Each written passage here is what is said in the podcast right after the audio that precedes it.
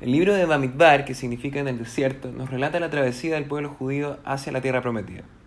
La Torah nos relata que durante todo el periplo por el desierto el pueblo judío estaba siempre protegido, así durante el día el pueblo era protegido por las nubes de gloria y por la noche por las columnas de fuego.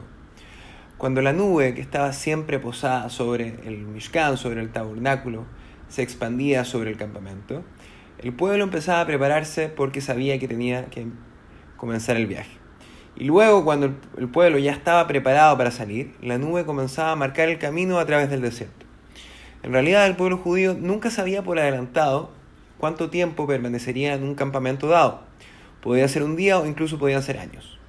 Sin perjuicio de eso, fueran a donde fueran, en todos los campamentos en que se establecieran, ellos levantaban el tabernáculo, el templo móvil. Siempre claramente siguiendo las instrucciones de Hashem para mantenerlo en funcionamiento de forma permanente siempre que estuvieran estacionados ahí. Y de aquí podemos aprender dos grandes lecciones. En primer lugar, tenemos que entender y reconocer que Dios nos guía a través de todos nuestros viajes en la vida, sean estos geográficos, emocionales, mentales o espirituales, Obviamente cada uno de nosotros formula sus planes según los objetivos que cada uno se ha puesto en su vida, pero al mismo tiempo debemos ser conscientes del hecho de que Hashem sabe cuándo es mejor para nosotros quedarnos en una estación de la vida o movernos para la siguiente, y que Él es el que dispone las cosas en función de eso. Hoy, en un mundo en donde todo pareciera ser tan incierto, nunca debemos olvidarnos de esto, que Hashem nos acompaña en todos nuestros viajes y nos guía vayamos donde vayamos.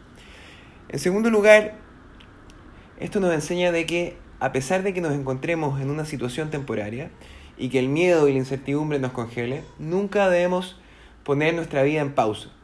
Cada vez que el pueblo se movía, los Levim desmontaban y montaban el tabernáculo, lo que incluso podía hacer diariamente. Tenemos que seguir haciendo lo que debemos hacer, tenemos que seguir haciendo nuestra pega y trabajar día a día para que nuestro viaje personal pueda ser convertido por nosotros en un santuario en que Hashem siempre esté presente. Finalmente debemos recordar que a lo largo de todos los viajes por el desierto, siempre precedían al pueblo judío el arca y la nube de gloria, que guiaban y despejaban el camino de los obstáculos y animales potencialmente dañinos. Y esto ha sido así siempre y durante toda la historia del pueblo judío. A través de nuestros viajes, siempre que hemos seguido el arca, es decir, a la luz de la Torá, hemos encontrado descanso físico y espiritual.